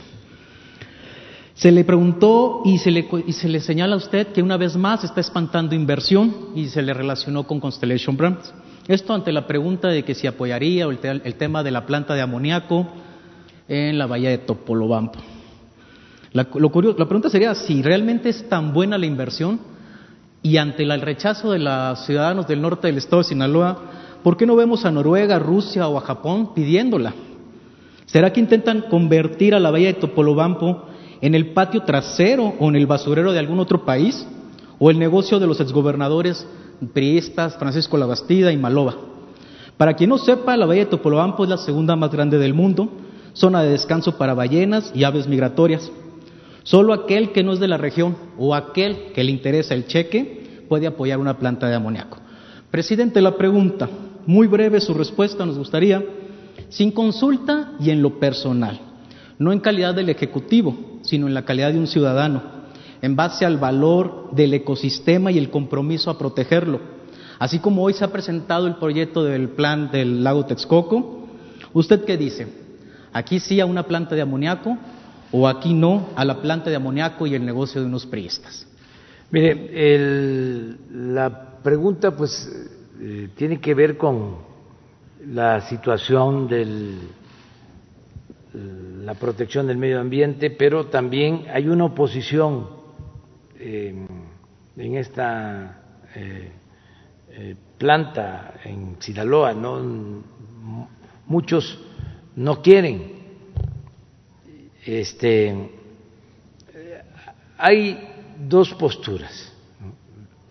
Eh, unos que no quieren la planta, otros que sí quieren la planta. Eh, los que quieren la planta argumentan que les va a ayudar eh, para tener fertilizante. Este, ya saben ustedes que Sinaloa es un estado productor agrícola importantísimo, es el granero del país. Este, es un ejemplo de Sinaloa. Entonces, que les interesa que se produzca el fertilizante. Y los que quieren que se haga la planta dicen que los que se oponen son los que tienen el negocio de la venta del fertilizante. No sé si está claro. O sea, eh, porque pues yo soy mirón profesional. Entonces, y ando en los pueblos y escucho. Dice, eh, no es que sean ambientalistas, es que ellos son los que tienen el negocio de la distribución del fertilizante y no quieren competencia. Ese es un punto de vista. Por el, otro lado, desde luego que hay ambientalistas, o sea, que hay gente que no quiere que se lleve a cabo este, la planta. Entonces, lo mejor en estos casos, pues es la consulta. Pero se tiene que hacer la consulta a partir de que se tengan los permisos de Conagua, de medio ambiente y no existen los permisos. Entonces, no se han otorgado los permisos. Es más, ni siquiera hay claridad en cuanto a la propiedad del terreno donde se quiere construir la planta. Entonces vamos a esperar y va a haber eh, justicia en el sentido de que pues eh, si eh, medio ambiente da los permisos, se tiene la propiedad de los terrenos, aún existiendo la inconformidad, se hace la consulta, por eso es eh, bueno, es mandar obedeciendo y teniéndole confianza a la gente. No se le manipula al pueblo, eso era antes. Ya la gente no se deja. El pueblo está muy avispado.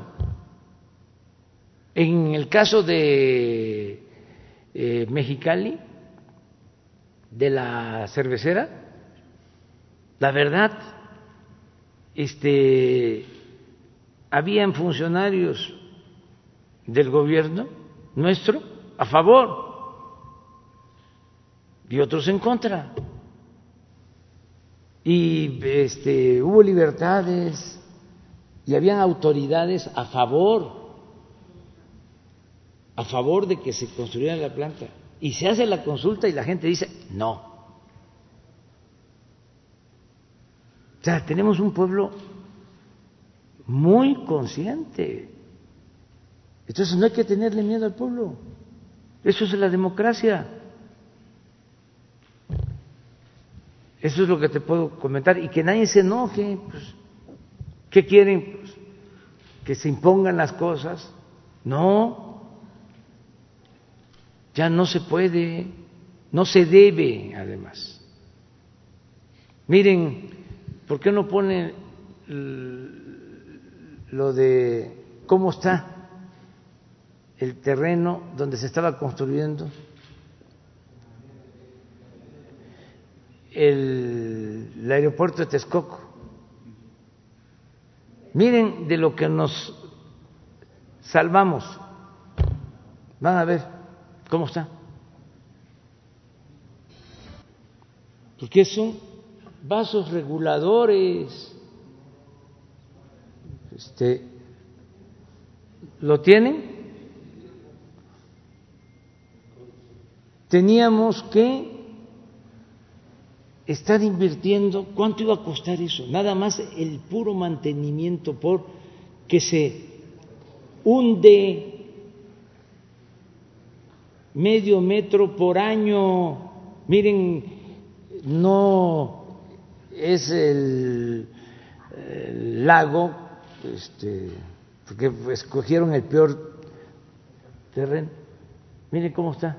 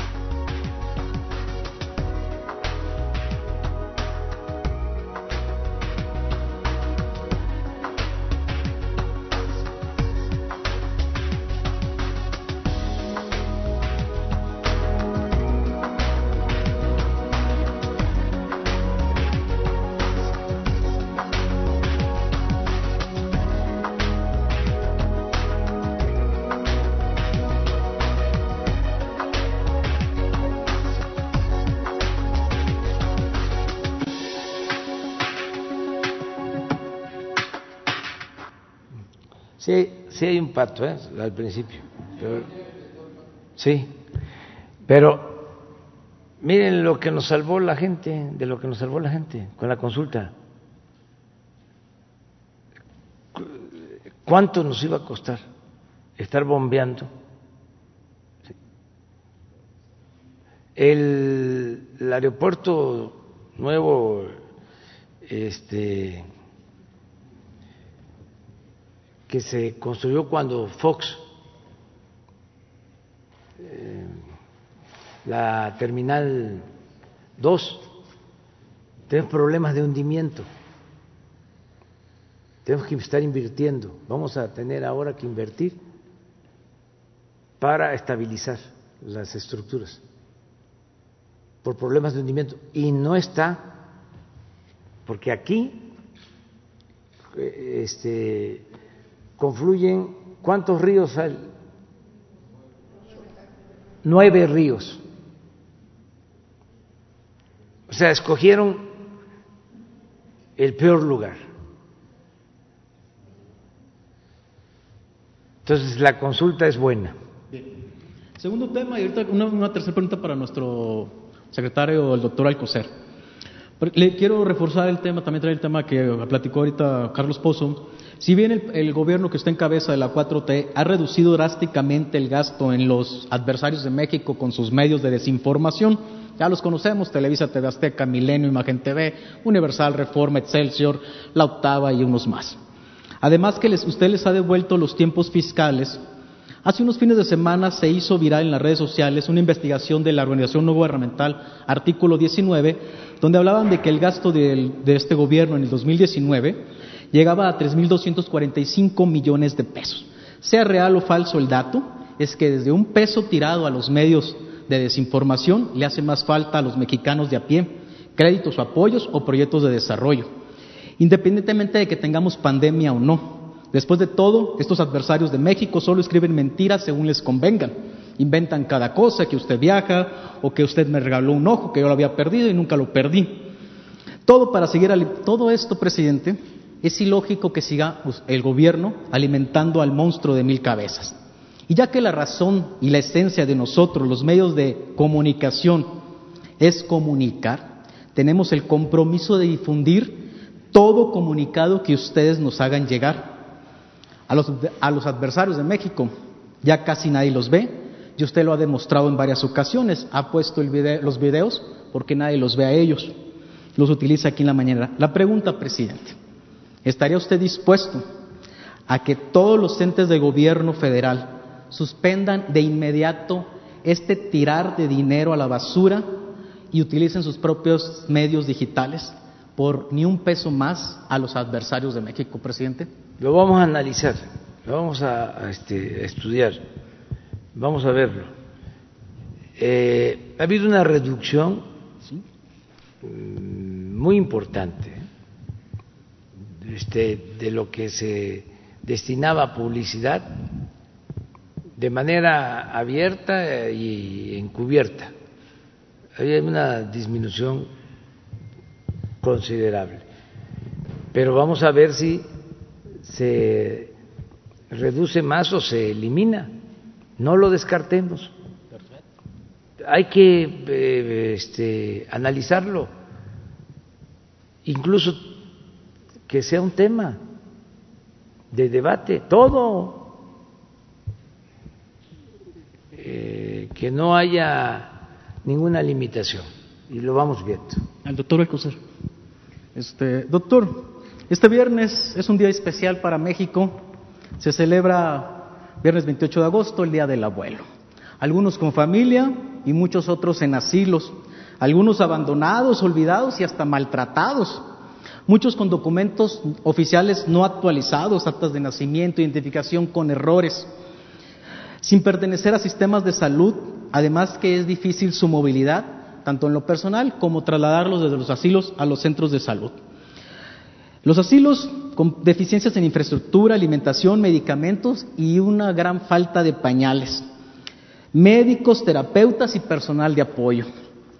Invito al gobierno federal de usted, presidente, y al secretario de salud, que si ojalá este viernes pudieran presentar un programa para ellos. Los invito también a conocer el asilo Santa Rosa, la afuera de la ciudad de Los Mochis, que aunque tiene un excelente patronato de hombres, mujeres, empresarios y médicos que han dado el todo, se tienen deficiencias. La petición es clara. Este viernes 28 de agosto se celebra el Día del Abuelo.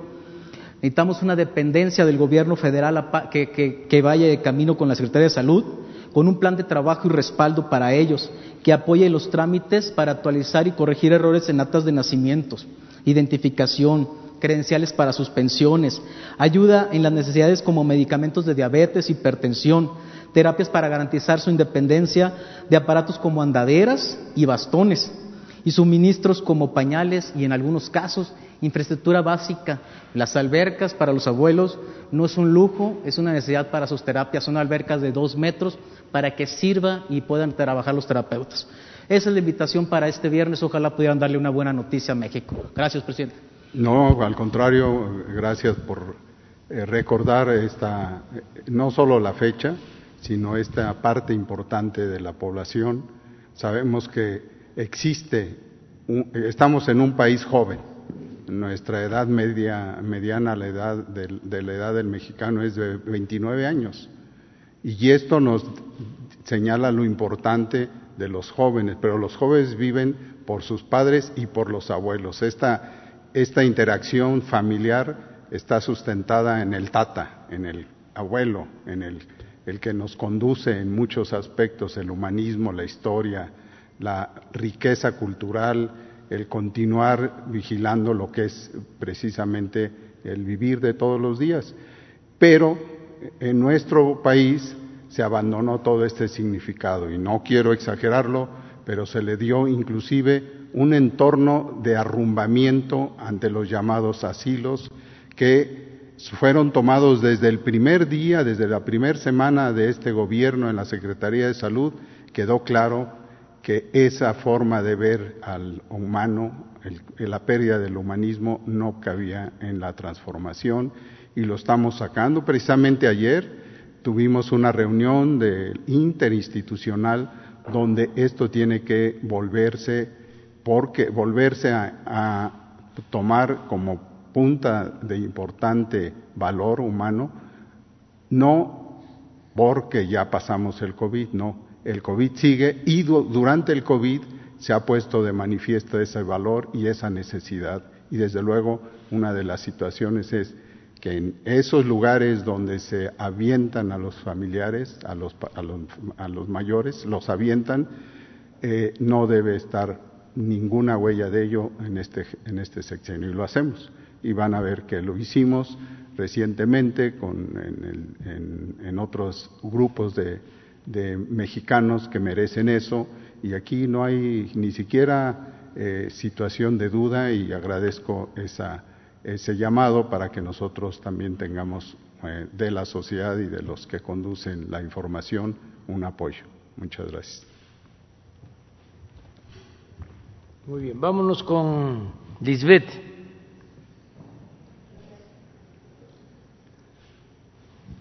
Gracias, presidente. Lisbeth Álvarez, Diario Basta y Grupo Cantón. Presidente, saber si va a existir algún presupuesto ahora que los niños regresaron a clases en comunidades indígenas, como lo es en Cuilapan de Oaxaca. Los padres de familia están gastando entre 100 y 250 pesos para sacar las antologías y los materiales de trabajo que están utilizando los niños, porque pues no tienen televisión, mucho menos internet. Entonces, saber si de alguna manera el gobierno va a poder apoyarlos en estos materiales. Esa sería mi primera pregunta y una segunda después. Gracias. Bueno, vamos a pedirle que Esteban nos eh, dé respuesta, el secretario de Educación. ¿Qué tienen contemplado en este caso para este, apoyar a los niños? Eh, creo que eh, de escuelas llamadas unitarias o las más pobres, las más apartadas y donde no hay este, acceso a la televisión o al, y mucho menos al, al Internet. A ver qué, qué, nos dice Esteban, qué tienen contemplado para eso. Sí, eh, también con gusto le puedo pasar la investigación que yo hice en esta comunidad de Oaxaca. Sí. Y bueno, mi segunda pregunta sería, a una semana de su segundo informe de gobierno, saber cuáles serían los tres avances más trascendentales y concretos que su gobierno ha logrado en estos casi dos años. Pues yo diría que el de los avances más importantes es el combate a la corrupción. Creo que ahí nos hemos ahorrado miles de millones de pesos. Creo que ese es este un logro. Otro logro, la política de bienestar para el pueblo. No hay eh, antecedentes de que se haya ayudado tanto a la gente pobre como ahora. Yo creo que ese es otro logro. Además, el que ya se haya reformado la Constitución y se hayan elevado a rango constitucional los eh, derechos sociales, como la pensión, como las becas, como la atención médica, los medicamentos gratuitos. Eso diría yo que es lo más importante. Y lo tercero es cómo enfrentamos esta doble crisis, cómo estamos saliendo de este gran desafío de eh, la pandemia y la crisis económica. Pero te estoy contestando así, este, como se dice coloquialmente, de bote pronto. Voy a informar este, al pueblo de México de lo realizado, que yo considero que es bastante, y a pesar de la pandemia y a pesar de la crisis económica, sigo sosteniendo que el primero de diciembre de este año quedan establecidas las bases de la cuarta transformación del país. No este, vamos a pedir más tiempo. el primero de diciembre voy a informar cómo ya eh, es otro gobierno completamente distinto y cómo también ya eh, se empiezan a establecer nuevos hábitos en el quehacer público. Y lo más importante, el cambio de mentalidad de nuestro pueblo. ¿Cómo? Eh, se ha avanzado al grado que si después del día primero de diciembre la gente dice que ya no quiere que yo siga de presidente, me quedaría satisfecho, porque diría, ya, sentamos las bases de la transformación. Va a ser muy difícil ya el retrogradar. Lo que decían los intelectuales orgánicos, que eran necesarios los contrapesos y que por eso había que crear todo un agrupamiento opositor para que decían en su texto que es una joya este para que eh, no se contara con mayoría en el Congreso, sino que la oposición fuese mayoría en el Congreso. Este, porque añoran eh, las partidas de moches y los sobornos y todo lo que había. Pero ya este, no se va a poder, les va a costar mucho trabajo eh, el dar marcha atrás. A ver, yo me pregunto, ¿cómo le van a quitar la pensión a los adultos mayores? Porque no me digan que no van a tener los conservadores esa tentación si el Partido Conservador eh, votó en contra de la pensión. Entonces regresan, ¿qué harían? buscar la forma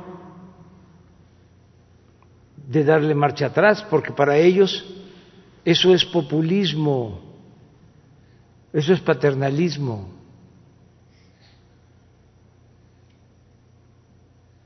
Porque tienen esa mentalidad conservadora de que este el pueblo no debe de recibir nada. pues fue aquello que inventaron de que, que sí es eh, un dicho chino o asiático, no sé de dónde lo sacaron, de que en vez de darles el pescado, había que enseñarlos a pescar. Sí, pero si no es Texcoco, que ahí hay agua. Este, si no hay agua, si no hay pescado, ¿qué? Este, que se mueran de hambre. ¿Qué no, si tiene uno una mascota, un gatito, un perrito tan este, fieles, con tantos sentimientos, ¿Qué? ¿No lo cuida uno? ¿No le da uno de comer? ¿O le dice, a ver, vete tú a buscar tu comida, aprende. Entonces, el derecho a la vida es uno de los principales derechos humanos. Pero el conservadurismo no entiende eso. No, si hay pobreza, dicen, es porque el pueblo es flojo, porque el pueblo no trabaja. Y todavía se avientan más cosas. No alcanzan ni siquiera a racionalizarlo, a elaborarlo, pero son partidarios de que el que tiene pues es afortunado y mientras el mundo sea mundo van a haber ricos y van a haber pobres. ¿Por qué? Unos van a tener más suerte en la vida que otros. Entonces, yo no creo en eso. Yo creo que todos tenemos derecho a vivir con justicia, a ser felices. Y para eso es el Estado, para eso es el gobierno. Para buscar que no haya desigualdades, que haya justicia y que podamos ser felices. Y no es fácil, pero esa utopía es la que nos debe de impulsar en la vida. Como decía el maestro Galeano, ¿qué es la utopía? Dice, es algo que este, se coloca a cierta distancia, es como la justicia, y se camina hacia allá. Y ya cuando uno piensa que va llegando donde está la utopía, donde está la justicia, se aleja. Y tiene uno que seguir caminando. Entonces dices, ¿qué es la utopía? ¿Sí? Es lo que nos lleva a caminar, lo que nos hace caminar para buscar un ideal. Entonces, puede ser difícil, Puedes decir, es un soñador, este, como decía Ricardo Flores Magón, mientras haya un soñador, hay esperanza. Pero en México no hay un soñador, son millones los soñadores, mujeres, hombres, por eso hay esperanza. Ya nos vamos a quedar hasta este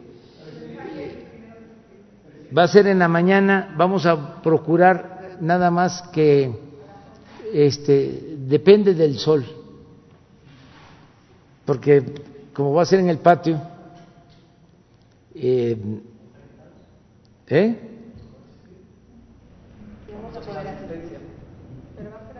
Sí, este, con sana distancia, con el número permitido de personas, de acuerdo a el protocolo médico.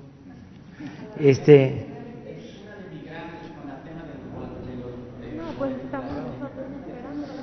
No, ya no, este. Para mañana.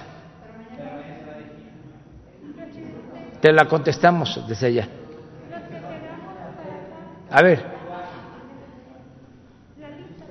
La lista es, faltaría eh, Berenice, Shaila y Esteban.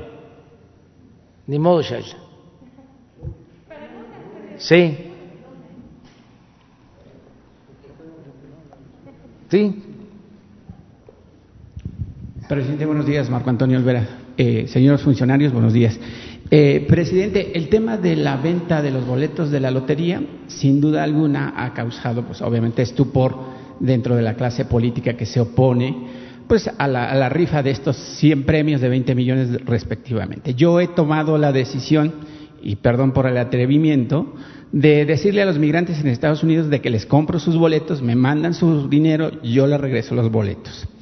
Eh, presidente, eh, los migrantes en Estados Unidos están dispuestos a comprar todos, absolutamente todos los boletos de eh, la rifa de la, de la venta del avión. ¿Qué les dice a esos migrantes, presidente, que han aumentado pues hasta un 20% las remesas para estabilizar, estabilizar, obviamente, el tema de la pandemia en los pues 10 millones de familias mexicanas en este país? ¿Qué le dice a esa gente? Y además también me han llegado reportes, no solamente de eh, México, sino también en los Estados Unidos, que no está funcionando la eh, página para que compren los billetes. Y en, eh, aquí en territorio nacional dicen que en los estados gobernados por la oposición, el PAN y el PRI, están bloqueando la venta de los boletos de la lotería con respecto a lo del avión.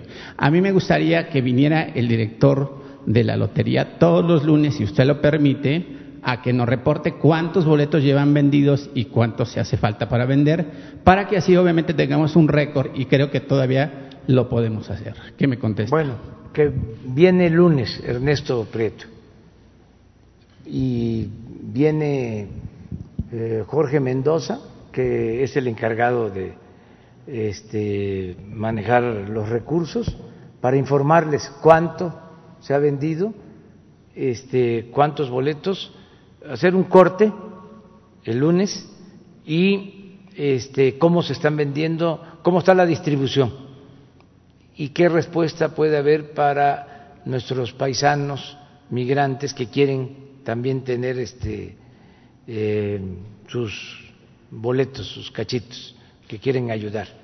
Entonces el lunes, si les parece. ¿Estás de acuerdo? Muchas gracias. Nos vamos hoy, vamos a la laguna. Este, mañana tenemos eh, reunión de evaluación de seguridad, tanto eh, de Coahuila como Durango, en la laguna. Y vamos a hacer una gira por Durango, Coahuila, eh, Nuevo León, y Tamaulipas. Eh, voy a estar acá porque el martes es el informe, o sea, el lunes estamos. El martes, eh, como lo hicimos la vez pasada, creo que no hubo este mañanera, nos vamos directos al, al informe, pero el miércoles sí. Bueno, toda la semana aquí.